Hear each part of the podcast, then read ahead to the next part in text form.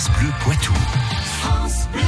La science infuse avec Jean-Michel Piquet, on démêle le vrai du faux, une chronique que l'on réalise avec l'espace Padès France de Poitiers d'ailleurs et son média qui démêle le vrai du faux, curieux.live. Et aujourd'hui, nous nous intéressons plus particulièrement au café ambiance. Alors, la consommation de café est-elle dangereuse pour la santé? Selon l'étude IFOP C10 parue en octobre dernier, plus de 8 Français sur 10 déclarent boire du café. Les régions Grand Est, Bourgogne, Franche-Comté, Nouvelle-Aquitaine et Provence-Alpes-Côte d'Azur sont d'ailleurs celles où l'on recense la plus forte proportion de consommateurs de café. Mais est-ce vraiment bon pour notre santé? Quand on est fatigué ou quand on se sent fatigué, c'est parce que notre cerveau produit une molécule qui s'appelle l'adénosine et qui vient se fixer sur des récepteurs de notre corps entraînant tout un tas de changements physiologiques.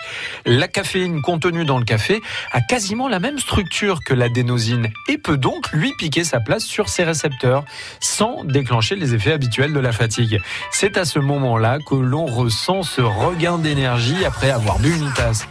La fatigue revient quand même après plusieurs heures, une fois que le corps élimine cette molécule.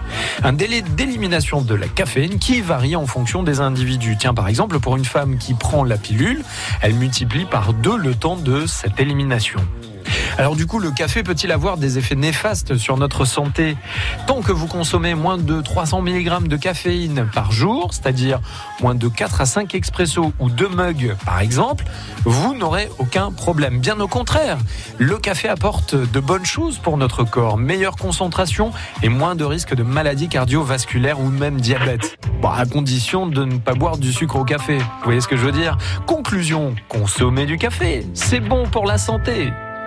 C'est comme tout, avec modération. Vous savez la différence entre la caféine et la théine, d'ailleurs, William Giraud? Pas du tout, je dirais que dans la théine, il y a de la caféine. Bah vous êtes pas, c'est pas faux parce qu'en fait c'est la même chose. D'accord, c'est bah, ça exactement la même molécule. Je vois que vous suivez, c'est bien.